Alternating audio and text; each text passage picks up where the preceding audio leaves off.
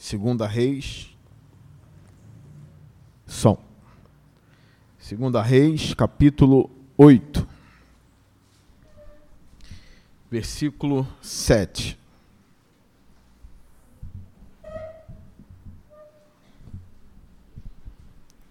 Som. Ei. Segunda Reis, capítulo 8, versículo 7.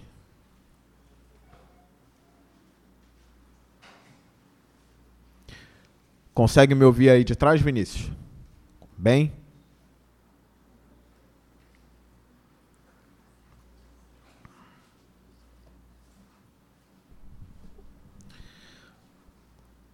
Mais uma mensagem sobre a vida e a obra do profeta Eliseu Hoje o tema da mensagem é o dia que Eliseu chorou. O dia que Eliseu chorou. Vamos ler do versículo 7 ao 15. Diz assim: Certa ocasião, Eliseu foi a Damasco. Ben-Hadad, rei da Síria, estava doente. Quando disseram ao rei: o homem de Deus está na cidade. Ele ordenou a Hazael: vá encontrar-se com o homem de Deus e leve-lhe um presente. Consulte o Senhor por meio dele. Pergunte-lhe se vou me recuperar desta doença. Azael foi encontrar-se com Eliseu levando consigo de tudo o que havia de melhor em Damasco, um presente carregado por quarenta camelos. Ao chegar diante dele, Razael disse: Teu filho Ben-Hadad, rei da Síria, enviou-me para perguntar se ele vai recuperar-se da sua doença. Eliseu respondeu: Vai, diga-lhe, com certeza te recuperarás. No entanto, o Senhor me revelou que de fato ele vai morrer. Eliseu ficou olhando fixamente para Razael, até deixá-lo constrangido. Então o homem de Deus começou a chorar e perguntou a Azael: Por que meu senhor está chorando? Ele respondeu: Porque sei das coisas terríveis que você fará aos israelitas. Você incendiará, incendiará suas fortalezas, matará seus jovens à espada e esmagará as crianças, e rasgará o ventre das suas mulheres grávidas. Razael disse: Como poderia teu servo que não passa de um cão realizar algo assim? Respondeu Eliseu: O Senhor me mostrou que você se tornará rei da Síria. Então Azael saiu dali e voltou para seu senhor. Quando Ben-Hadad perguntou o que Eliseu lhe disse, Azael respondeu: Ele me falou que certamente te recuperarás. Mas, no dia seguinte, ele apanhou um cobertor, encharcou-o e com ele sufocou o rei até matá-lo. E assim Razael foi o seu sucessor. Cube sua cabeça, vamos orar, ao Senhor. Senhor Deus, que a tua palavra venha penetrar os nossos corações. Que o teu espírito venha falar a nós, Senhor, para que a gente venha se arrepender dos nossos pecados para que a gente venha abandonar os desejos maus do nosso coração. Para que tire de nós toda a sede de poder, de ganância. Que teu Espírito nos ensine, ó Deus, como agir e como ser aprovado diante de Deus. Em Cristo Jesus é a minha oração. Amém.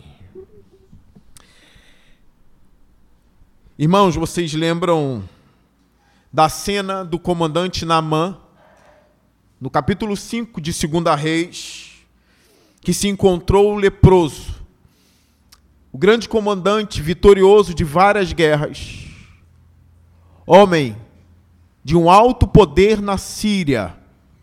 E eu repito, homem vitorioso, um varão valoroso para a Síria. Um dia se achou doente, leproso, e os deuses da Síria não puderam ajudar Naamã.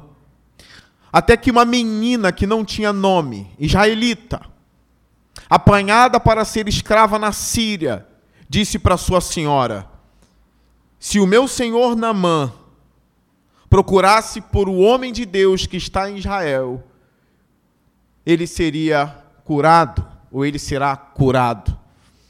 Parafraseando, parafraseando as escrituras. Então Naamã foi até Israel procurar o tal homem de Deus.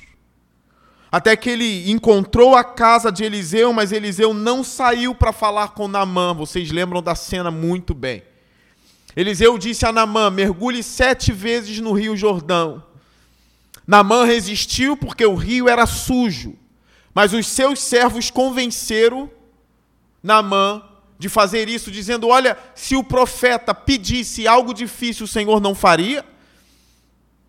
Mas ele está pedindo algo tão fácil, que é mergulhar sete vezes no rio, e o Senhor não vai fazer. Então Namã ouve os seus servos e faz o que o profeta pediu. E ele levanta ali com a pele pura como uma de uma criança, curada pela palavra de um homem que nem olhou no rosto dele, sarado pela palavra de um homem que não precisou tocar nele para curá-lo. Tamanho poder que agia na vida de Eliseu.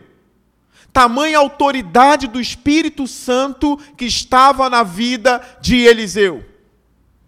Essa cena, esse episódio de Namã, se espalhou em toda a Síria. Principalmente porque ele disse para Eliseu: Olha só, me permite levar um bocado da terra de Israel para a Síria, para que eu venha adorar o seu Deus lá. Como se ele estivesse dizendo: O seu Deus será o meu Deus. É uma lembrança, essa terra, de que o meu Senhor pertence a Israel e não mais à Síria. Mas ele disse para o profeta: Mas eu te peço uma coisa. Quando eu chegar na Síria, o meu rei, ele encostará em meu ombro todas as vezes que ele estiver adorando o seu Deus pagão. Em outras línguas, ou em outra forma dizer, o seu demônio, quando ele estiver adorando o seu demônio na Síria, ele vai encostar em mim e eu tenho que me curvar junto dele. Mas eu reconheço que o meu Deus é o Deus de Israel. E Eliseu disse para Namã: Vá em paz. Pode ir, vá em paz. É como se Eliseu estivesse dizendo: O Senhor não vai te imputar isso, o Senhor conhece o seu coração. Vá em paz. Mas é óbvio que a cura de Namã percorreu toda a Síria. O rei da Síria soube daquilo. O que está acontecendo aqui no versículo 7, é algo extraordinário. O rei da Síria, não mais o comandante da Síria, mas agora o rei da Síria, vai procurar Eliseu, por causa de uma enfermidade que chegou até a casa dele. Lembrando aquilo que eu disse para vocês quando eu preguei sobre Namã. A enfermidade não ataca só os pobres. A enfermidade não ataca só a casa do miserável. Às vezes, pelo contrário, o pobre miserável vive tão bem na saúde, passa muita necessidade, muitos problemas, mas às vezes vive bem. Mas é uma lição da Bíblia aqui, que a doença chega também na casa dos poderosos. A doença chega na casa dos comandantes, chega na casa dos reis, chega na casa dos bem-sucedidos, chega na casa daqueles que dizem: realizei o meu sonho, não preciso mais de nada, até que a praga chega à sua tenda. E quando a praga chega à sua tenda, a quem você recorrerá? Namã foi iluminado pela palavra de uma serva. Agora o rei foi iluminado pela presença e pela existência de Eliseu. Ele tem a quem recorrer. Na Bíblia, outros reis recorreram a Baal, a Astarotes. Nós temos relatos de pessoas que, quando estão enfermas, recorrem a religiões que invocam espíritos para ser curados. Como eu vi um relato de um jovem dizendo: Olha, eu fui a um centro espírita e cheguei para o guru que lá estava e disse: Eu vim aqui porque eu quero proteção. As pessoas estão desesperadas e buscam o remédio da alma, o remédio do corpo, em várias outras religiões. Só que o rei da Síria sabia que o Deus de Israel era o Senhor sobre as doenças. Tanto é que na época de Elias, que precedeu Eliseu e foi o mestre de Eliseu, pouca gente sabe disso. Eliseu teve um mestre e Elias foi o mestre de Eliseu. Eliseu foi aluno na escola de profetas. Eliseu aprendeu com Elias. E na época de Elias ficou claro que Baal, que era conhecido naquela cultura como senhor do clima, ficou claro através da vida de Elias que quem manda no clima é o Senhor Jeová e não Baal. Porque a Bíblia diz que Elias disse: Não choverá em Israel. Onde Acabe era rei e Jezabel era esposa dele e adorava vários deuses. E assim aconteceu, não choveu durante três anos em Israel e Acabe ficou mudo. Porque Acabe não, Baal porque Baal tem que se prostrar diante da voz do Senhor de Israel. Existe um só soberano em toda a terra. E não choveu ali. Até que aquela cena que vocês lembram de Elias vendo uma nuvem do tamanho da mão de um homem, ele disse: Corra, porque vem chuva aí. É Deus que faz chover, que faz parar de chover. A seca em Israel, a mão de Deus estava por detrás daquilo tudo. Deus vai agindo na vida dos seus servos e humilhando os deuses. Nós ficamos felizes quando os falsos deuses são humilhados, pois aí é quando os homens recorrem ao único Deus verdadeiro. Então, versículo 7 com as palavras certas e não com as minhas palavras agora. Diz assim: certa ocasião, Eliseu foi a Damasco. Ben-Hadad, rei da Síria, estava doente. Quando disseram ao rei: O homem de Deus está na cidade. Ele ordenou a Azael: Vá encontrar-se com o homem de Deus e leve-lhe um presente. Consulte, olha agora, Senhor, com letras maiúsculas. Aqui não é o Deus da Síria. Aqui é o Javé, Jeová, ou o nome impronunciável de Deus. Consulte o Senhor por meio dele. Pergunte-lhe se vou me recuperar desta doença. Azael era um oficial de grande patente também no reino da Síria homem de confiança do rei, e ele envia, ele fica sabendo, Eliseu está em Damasco, vá lá até ele, consulte o homem de Deus, consulte o Senhor. Deus ficou conhecido na Síria pela vida e obra de Eliseu. O homem foi encontrar com ele porque ele estava angustiado por causa de uma doença que chegou até a sua casa, até o seu corpo. A Bíblia não fala que doença é essa. A Bíblia não menciona essa doença, mas é uma doença que está subjugando um rei da Síria.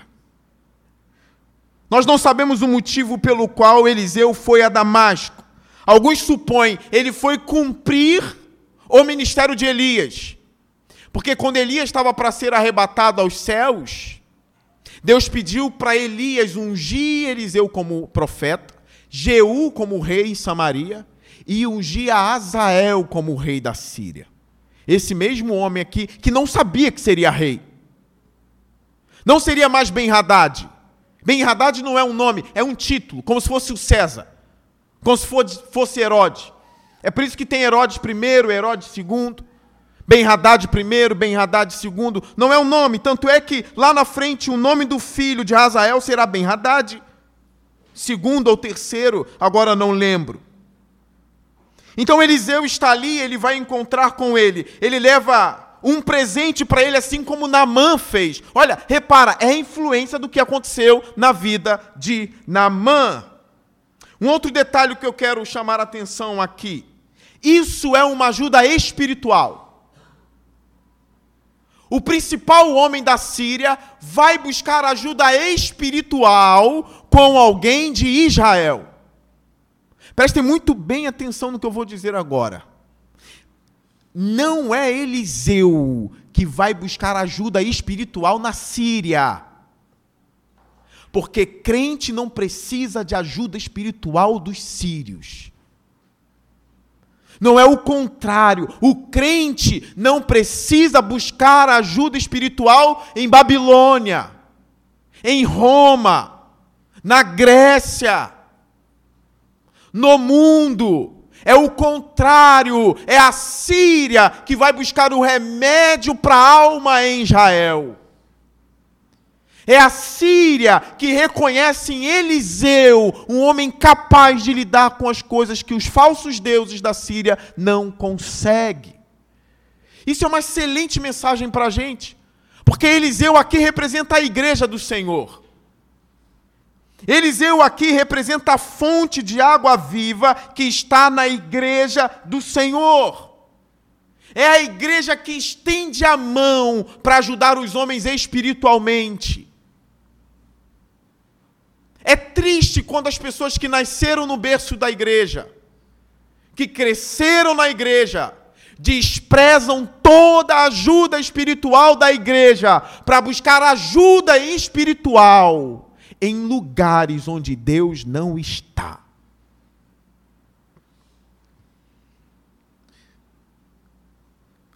Como se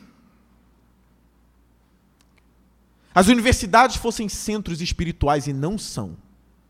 São importantes, mas não são centros espirituais.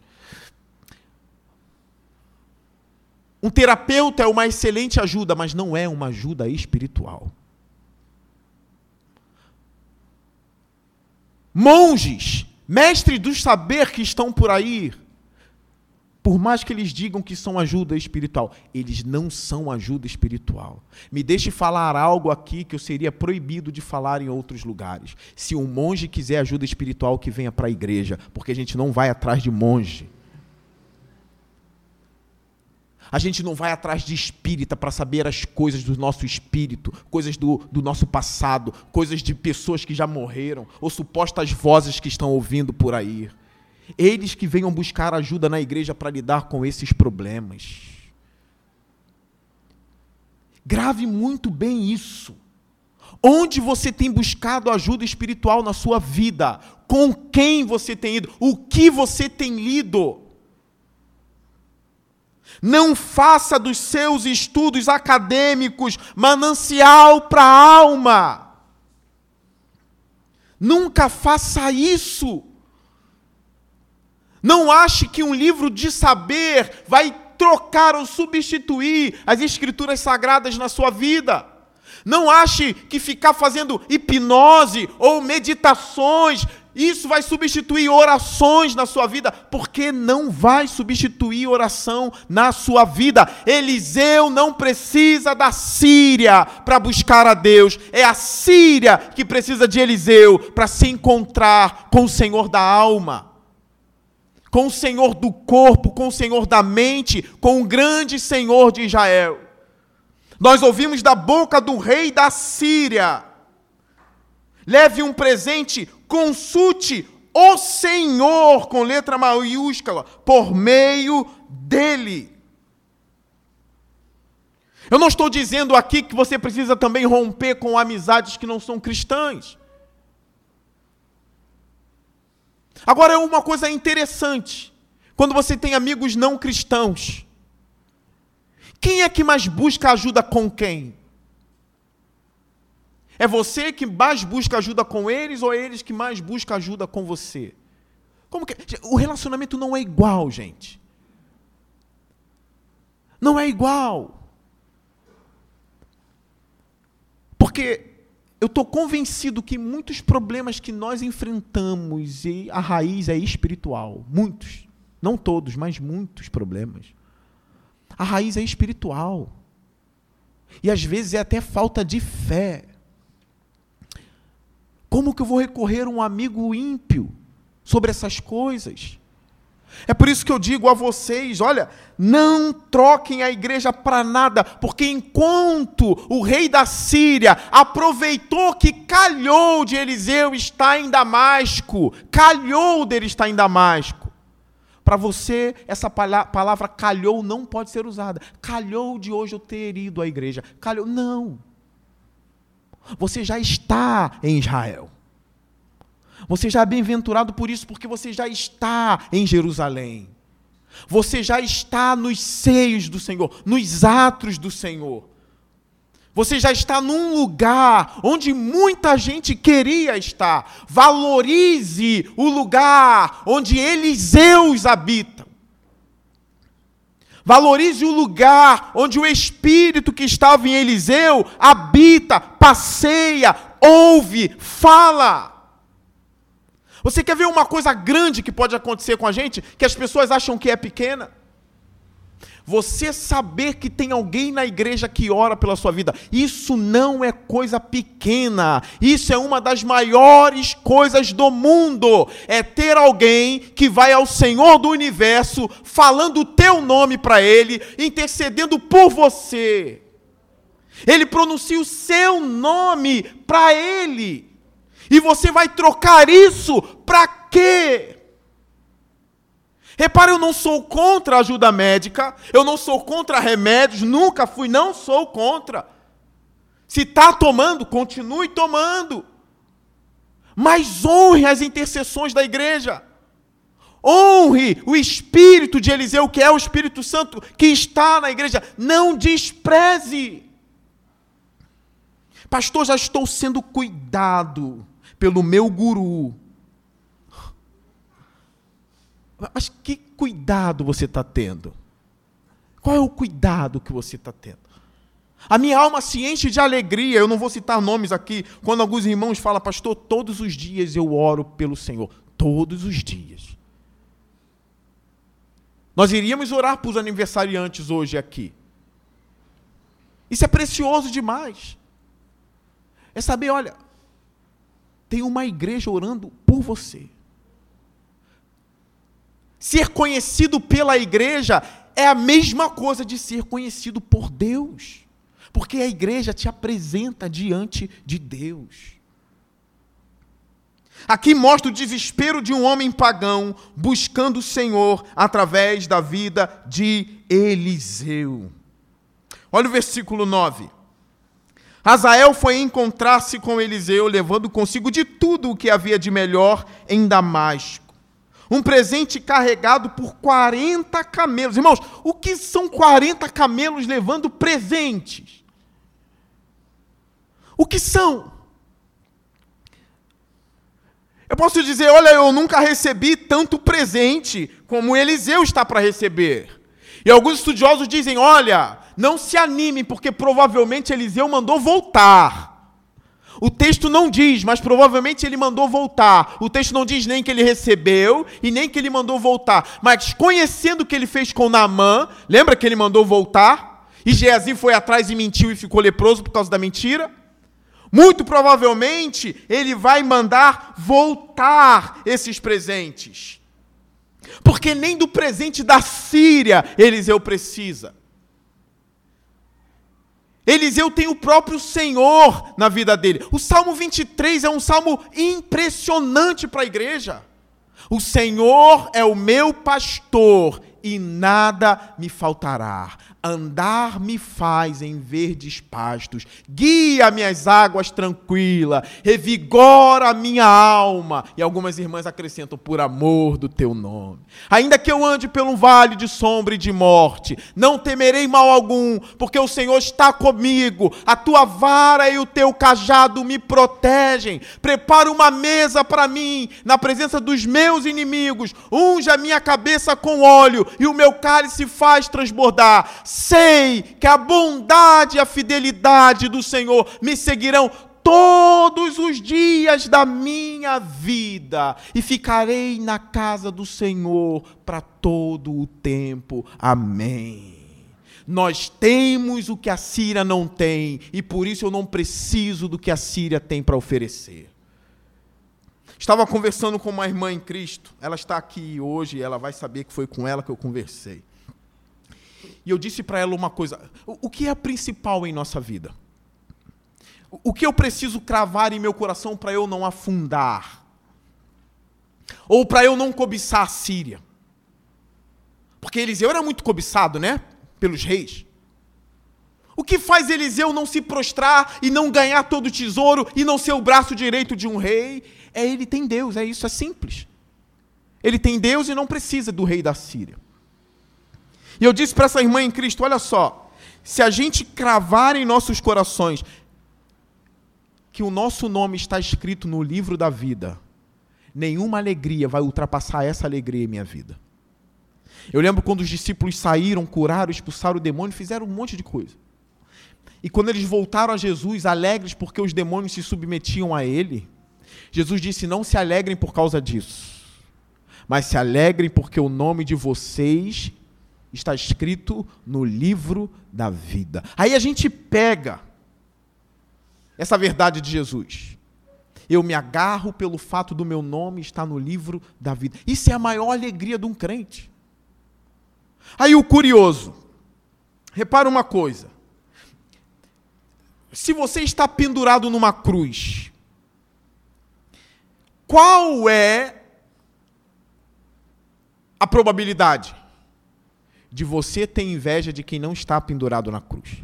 Você está pendurado na cruz, você é um assassino e as pessoas estão ali embaixo, livres. Não estão sentindo as dores nas mãos, nem nos pés e nem o pulmão sufocando, porque a morte de cruz sufocava o pulmão. Os ladrões tinham os joelhos quebrados para não ficarem três dias, quatro dias pendurados.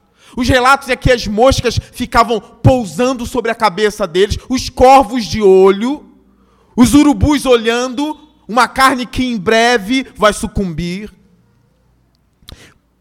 Qual é a coisa normal ali? É você olhar e ver quem não está pendurado na cruz e você desejar trocar de lugar. Agora pensa bem. Se Cristo for o seu tesouro naquela hora, tudo muda. Porque lembra do ladrão da cruz. Senhor, tu és rei. Lembra-te de mim quando entrares no teu reino. Ele está pendurado numa cruz, ao lado de Jesus. Jesus diz a ele: Ainda hoje, olha só, estarás comigo no paraíso. Aí eu te pergunto, diante dessa promessa e dessa verdade, você quer trocar de lugar ainda ou quer permanecer na cruz? Você vai dizer: Bendita a cruz que me levou ao Salvador. Não tenho inveja dos ímpios. Não tenho inveja dos fariseus que estão lá embaixo, cheios de glória. Não tenho inveja de Pilatos que está me olhando com uma capa esplêndida. Porque agora eu não troco essa cruz por nada. Veja como você tendo o Senhor Jesus como seu maior tesouro, ainda que você esteja no pior momento da sua vida, você não troca para pertencer à Síria. Você não troca, ainda que esteja na maior miséria ou no maior sofrimento, se você tem Jesus, você não troca isso pelo que os ímpios têm. Porque Jesus é mais precioso do que todas as coisas. E Eliseu estava cheio do Espírito do Senhor. É por isso que ele não cede. São 40 camelos. Nada disso compra a salvação que o Senhor trouxe a você. O texto continua: Ao chegar diante dele, Azael disse: Teu filho Ben-Hadad, rei da Síria. Olha o respeito, seu filho. Lembra? Era normal os profetas serem chamados de pai. Eliseu chamou Elias de pai. Meu pai, meu pai, tu eras como cavalos de guerra de Israel. Lembra que eu disse para a igreja? É como se Elias sozinho valesse por um exército inteiro, homem valente, que defendeu o Senhor, defendeu Israel. Mas ele chama de meu pai. Aqui Ben Haddad disse: Olha, teu filho Ben Haddad, rei da Síria, enviou-me para perguntar se ele vai recuperar-se da doença. Eliseu respondeu: Vai e diga-lhe, com certeza te recuperarás. Olha, essa frase aqui tem debate no hebraico. Por que tem debate? Porque ela pode ser interpretada como: com certeza não te recuperarás. O que é muito provável. Com certeza não te recuperarás. Então no hebraico fica difícil a gente saber qual é aqui, por causa de algumas palavrinhas que são muito parecidas no hebraico. Os editores da NVI acharam por bem colocar dessa maneira que está aqui. Vai e diga-lhe, com certeza te recuperarás. A interpretação seria da doença. Ou seja, é como se Eliseu estivesse dizendo: não é a doença que vai matar o rei. Aí ele coloca aí do ladinho, no entanto. No entanto, o Senhor me revelou que de fato ele vai morrer. E Eliseu ficou olhando fixamente para Azael, até deixá-lo constrangido. Imagine esse momento de silêncio do profeta. Ele diz isso: olha, ele está doente, mas não é de doença que ele vai morrer.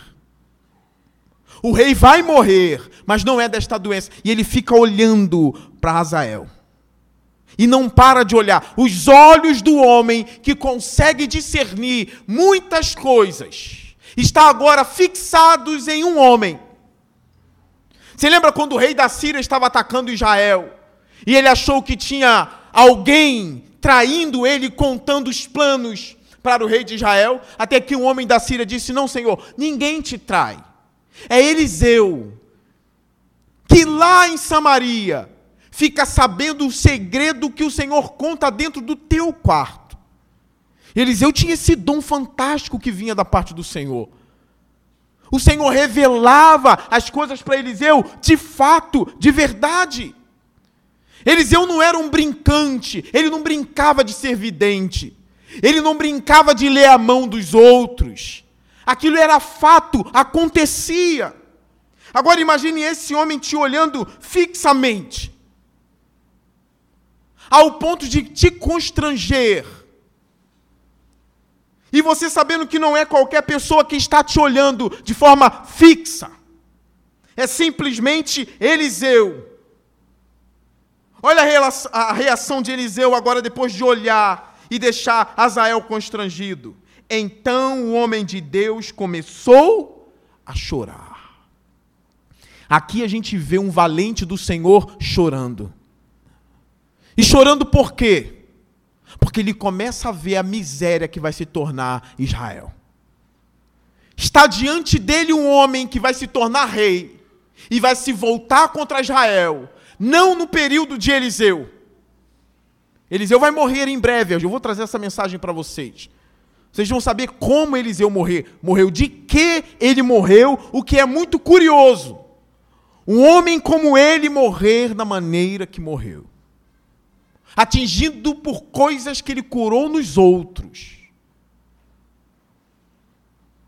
O texto continua: então o homem de Deus começou a chorar e perguntou a Azael: Por que meu senhor está chorando? Azael, com todo respeito, parece um bom homem, parece um homem leal. Aquela frase que todos conhecem que se tornou clichê, mas ela é muito atual: quem vê cara não vê coração. Às vezes tem uma cara boa, fala mansinho, chama de meu Senhor. Mas os planos do coração dessa pessoa pode ser os planos mais malignos que alguém pode ter. E Eliseu está chorando diante dele. Chorando. Esse poder também atua na igreja. Eu não vejo outras pessoas tendo esse tipo de coisa. Eu lembro de um teólogo chamado Sandstorm, que uma vez contou, contou um caso que aconteceu na igreja. Dentro dessas coisas, o que seria o dom da fé? Dentro desse debate, o que seria o dom da fé? Porque a Bíblia fala que alguém tem, alguém tem o dom da fé. Todos têm fé. Mas tem crentes que têm o dom da fé. E eu digo isso aqui, eu abro esse parênteses na mensagem, porque eu quero que você busque o dom da fé. A fé salvadora você tem. Mas o dom da fé é algo muito peculiar. Nem todos têm. Aí Sandstorm disse que um dia um neném estava doente na igreja e parecia que estava para morrer. Então levaram numa salinha da igreja para que os presbíteros da igreja orassem por aquele bebê. E um desses líderes da igreja começou a sentir algo tão profundo na alma, mas algo tão profundo, como se fosse um carimbo que estivesse fixando no coração dele, dizendo: Este menino será curado. A certeza foi tão grande, tão grande, e o Espírito trouxe aquele poder, aquela fé tão poderosa, que ele disse: a criança não morrerá, e a criança será curada em breve. Passou pouco tempo, a criança não morreu e ficou curada.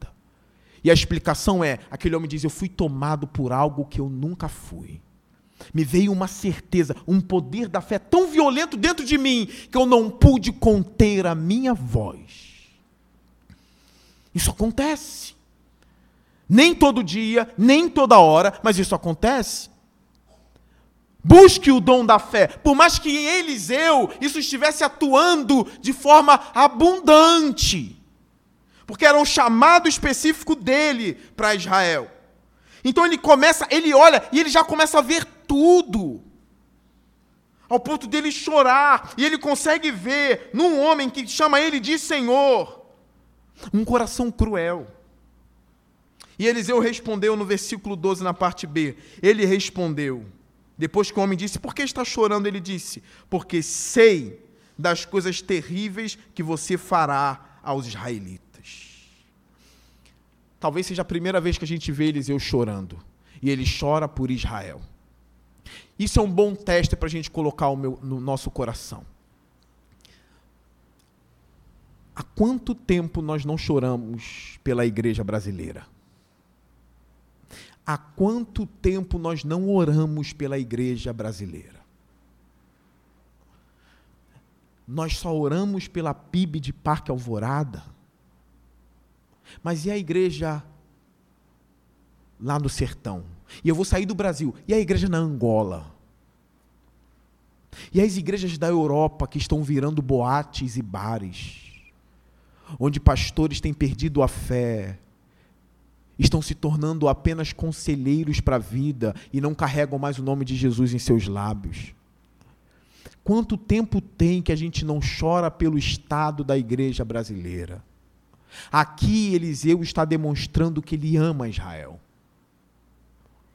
Nós precisamos nos levantar e voltar a orar por um avivamento em nosso país por um avivamento no mundo. Deus não nos proibiu de fazer isso. Deus nos proíbe de marcar data para avivamento. Mas orar por avivamento é nosso dever. Eu estou vendo um monte de gente agora falando mal das igrejas, usando político A e político B para começar a falar mal de igreja. Um monte de igreja agora está abundante, ultrapassou os limites de pessoas dizendo: eu não congrego mais por causa de político, não congrego mais por causa disso, não congrego mais por causa daquilo. E tudo cai na culpa, ou tudo cai nas costas da igreja. A culpa é sempre da igreja. Nunca é da própria pessoa, é sempre da igreja sempre de Israel, mas Eliseu chora por Israel. Eu no estudo de quarta-feira eu mostrei para vocês quando João estava diante do trono de Deus e um livro estava na mão direita daquele que estava sentado do trono, no trono. Então um dos seres celestiais que estavam ali disse assim para João: Não chore. Porque João estava chorando porque não havia ninguém digno de abrir o livro e desatar os selos. E um desses seres disse para João: Não chore, porque o cordeiro venceu e ele é digno de abrir o livro. João estava chorando porque os decretos do Senhor não seriam cumpridos se não tivesse alguém digno de desatar os selos. Ele chorou por causa dos decretos do Senhor. É o amor de João pelos decretos de Deus, pela consumação de todas as coisas, por ter alguém que consiga restaurar o homem para sempre a ressurreição do corpo, o estado novo de todas as coisas, a purificação da terra, uma nova vida, a destruição do pecado, da morte, do diabo. Se não tem alguém para desatar os selos, não há essa vitória final. Até que um dos 24 anciãos consola João. O cordeiro venceu para abrir o livro e desatar os selos. Pare de chorar, João. Mas é o amor de João latejando em seu coração ali.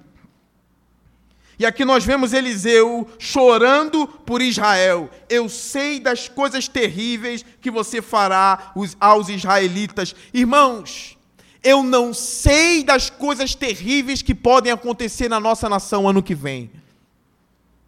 Eu não sei. Eu não sei qual tipo de perseguição a igreja vai enfrentar no Brasil. Porque eu sei o que ela enfrentou em Cuba, na China. Está enfrentando agora na Nicarágua. E eu não gosto de político, não. Nem tiro foto na, nas, minhas, nas minhas redes sociais, não tem foto com ninguém. Eu nem iria falar com nenhum deles. Não sou fã de político. Mas eu consigo detectar onde está uma ideologia mortal por trás de um homem. Ainda que o outro não valha muito, mas por trás de um está algo tão terrível que eu não sei o que pode acontecer com a igreja brasileira. Eu só tenho visto despejar de ódio contra a igreja saindo da boca dele e contra os pastores. Eliseu começa a chorar, porque um rei ímpio vai tomar a Síria. Mais ímpio do que o anterior. E olha os relatos aqui que vai acontecer. Eliseu diz a ele na parte C do versículo 12: Você, dizendo para Hazael, incendiará as suas fortalezas, fortalezas de Israel. Matará seus jovens à espada, esmagará as crianças e rasgará o ventre das suas mulheres. Olha isso. E estudando as Escrituras, eu sei que Deus permitia essas coisas em Israel, quando Israel trocava a glória de Deus para adorar Baal e Astarotes. A desgraça vindo a Israel. E o profeta começa a chorar. E o profeta chorão da Bíblia é Jeremias, não é Eliseu. Mas agora o mais valente chora. Repare, talvez alguns paradoxos do texto aqui. Repare isso. Eliseu foi lançado para nós e revelado para nós como um homem potente, como um homem que resolve todos os problemas. Até aqui nesse texto, ele é mostrado para a gente como homem que conhece o íntimo do coração do outro. Mas ele se torna impotente agora para impedir a desgraça a Israel. Porque a mão do Senhor está nisso. E ele começa a chorar. Aí eu me lembro de Jeremias: põe a boca no pó, talvez ainda haja esperança. Põe a boca no pó, talvez ainda haja esperança. As grávidas vão padecer, as crianças vão padecer, porque tem um ímpio maligno no poder. Versículo 13, olha a fala de Azael, em nenhum momento ele se assusta com as atrocidades aqui, irmãos. Em nenhum momento ele diz: afaste de mim, eu não quero matar as crianças de Israel. Eu não quero matar as grávidas de Israel. Por favor, ele não entra em desespero. Foi o que eu falei na IBD de manhã.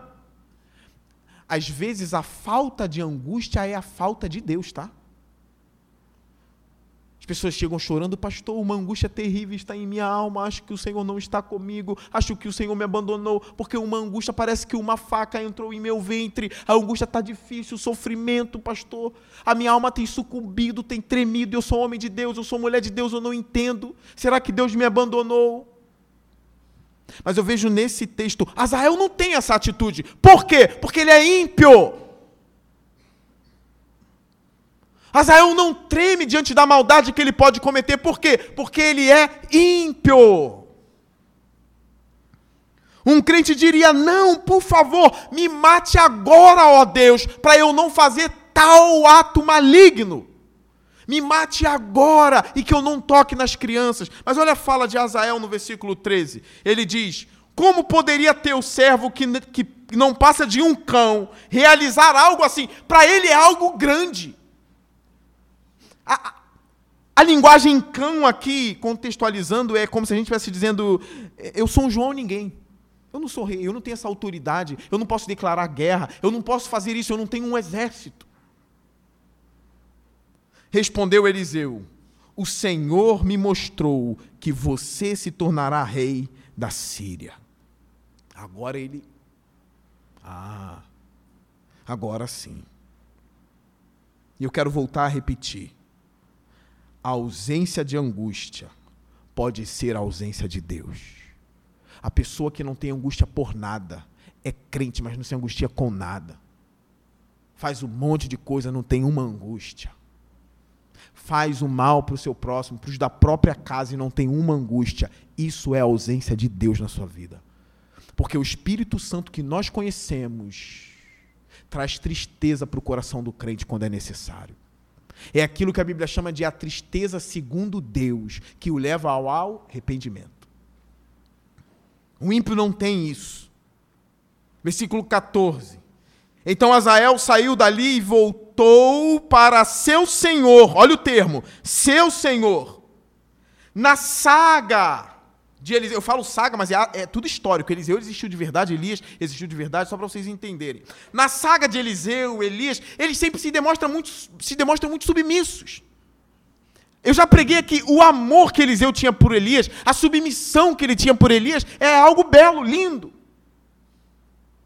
Ao ponto dele dizer para os alunos das escolas do profeta, que dizia para Eliseu assim: Olha, está sabendo que hoje o Senhor levará o seu Senhor? E ele dizia para os alunos: Eu sei, mas não fale nisso. Ele poderia muito bem demonstrar malignidade do coração e dizer: Tomara que ele leve logo Elias para eu tomar o lugar dele em Israel. Não.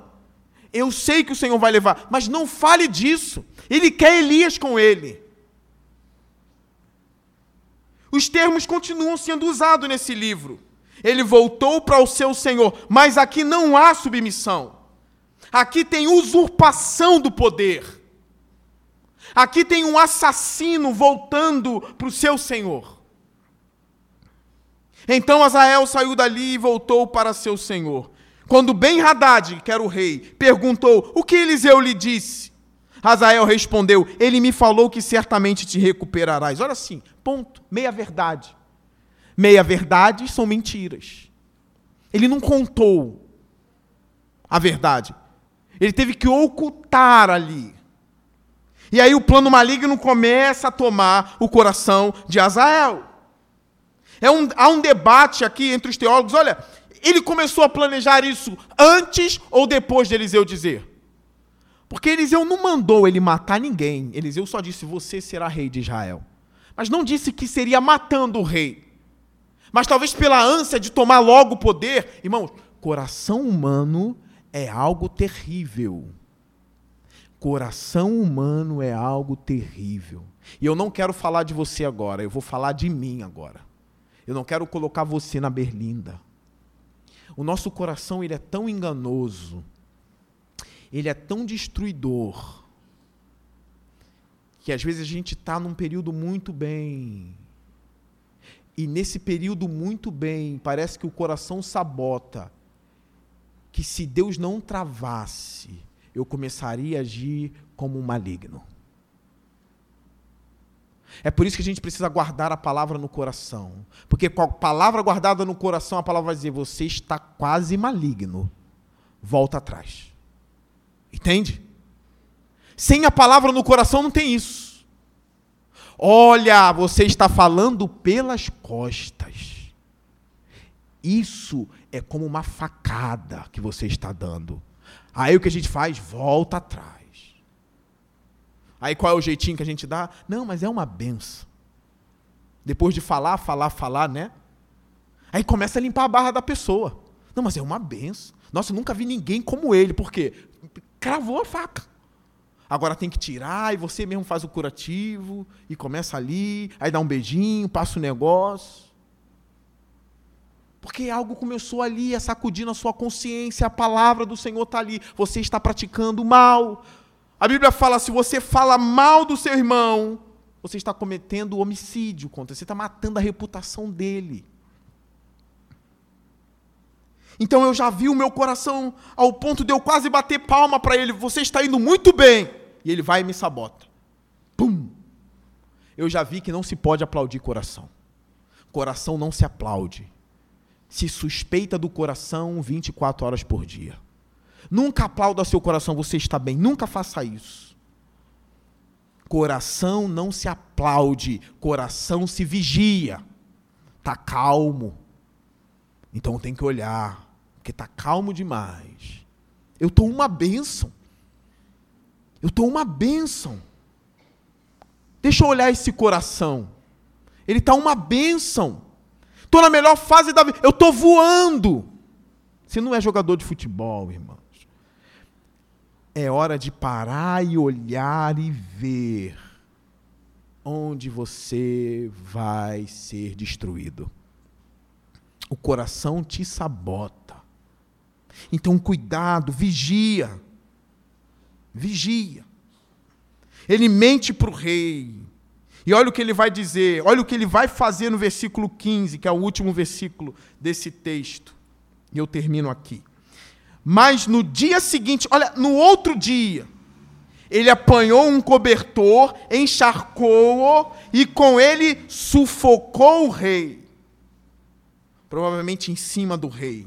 O rei já estava doente, é fácil, né? E ele era um oficial, provavelmente um homem forte, um guerreiro. E o texto termina: E assim Azael foi o seu sucessor, matando o rei, para tomar o poder. Repara que esse Azael já foi um menino, uma criança de oito anos, sete anos. Ele nem sabia que essa parte maligna entraria na vida dele, assim como você não sabe como vai ser a sua vida amanhã ou depois ou daqui a cinco anos. O que você vai fazer, quem você vai matar, quem você vai usurpar. Ou se você vai terminar bem a carreira, porque é possível também. Terminar bem a carreira é possível se você não aplaudir o coração. Agora, esse homem que cresceu, foi um neném, foi cuidado, teve uma boa formação, se tornou um oficial, agora está matando o próprio rei, provavelmente na calada do dia ou na calada da noite, sufocando-o ali. É o potencial maligno do ser humano, irmãos. Uma mulher pode desejar que seu marido morra por não estar vivendo um bom período no casamento. Ela só não tem coragem de matá-lo. O marido pode desejar que a mulher morra, ele só não tem coragem de matá-lo. Filhos podem ter a vontade de seus pais morrerem logo, às vezes só não tem a coragem de matá-los. Não permita que esses desejos malignos ganhem espaço no seu coração, porque o coração é tão traidor que do nada as tuas mãos podem estar executando aquilo que você achou que jamais faria, porque o coração alimenta as mãos. Vigiem. Eu quero terminar lembrando do que Jesus disse. Mas antes eu quero repetir essa frase que ficou boa, né? Palmas para o coração. O coração alimenta as mãos. É por isso que Caim matou Abel. É por isso que Azael matou Ben Haddad. É por isso que Davi, servo de Deus, matou Urias. O coração alimenta as mãos. Eu quero lembrar o que Jesus disse. Marcos 7, ele disse assim: De onde vêm as maldades, os enganos, as mentiras, adultérios, as promiscuidades, todas as maldades, senão do coração de vocês. Jeremias, o coração do homem é mais enganoso do que todas as coisas e desesperadamente corrupto. Qual o segredo? Colocar Jesus como rei do nosso coração deixar o Espírito de Cristo imperar em nossa vida, orar constantemente e vigiar os nossos atos e os nossos pensamentos. Cuidado, irmãos. Coroe Jesus no seu coração. E eu termino com o texto de Salmos que todos vocês sabem. A tua palavra escondi, guardada em meu coração, para não pecar contra ti. A tua palavra escondi, guardada no meu coração, para eu não pecar contra ti. Gravem isso. Curve sua cabeça. Vamos orar.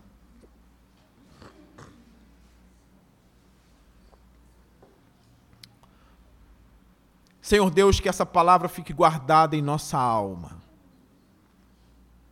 Que as nossas mãos sejam consagradas a Ti. Que os nossos corações, Senhor, se voltem para Ti. Vivifica-nos, ó Deus, e seremos vivificados. Converte-nos e seremos convertidos, Senhor. Não nos deixes cair em tentação, mas livra-nos do mal, Senhor. Não nos deixe perder as batalhas para o diabo, Senhor. Não nos deixes perder as batalhas para os nossos corações.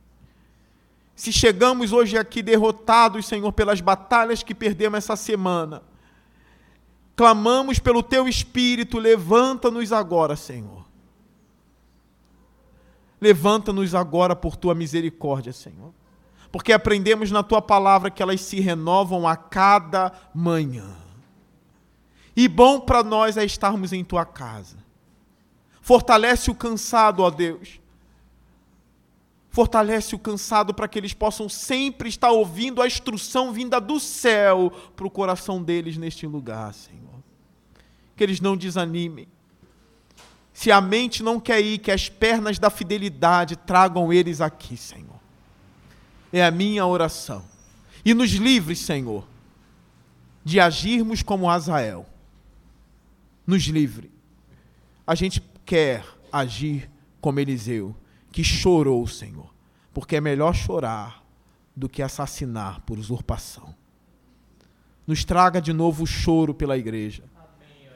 Nos traga de novo o choro pelo o estado do nosso coração, Senhor. Nos traga de novo as lágrimas. Quebre os nossos corações duros, Senhor. Nos traga as lágrimas por causa dos nossos pecados, Senhor. Do orgulho do coração, Senhor. Que a gente se arrependa de verdade e venha armar uma guerra contra o orgulho, contra a soberba, contra as nossas mãos e contra as nossas línguas. Para a sua glória e para o nosso bem, em nome de Jesus. Amém.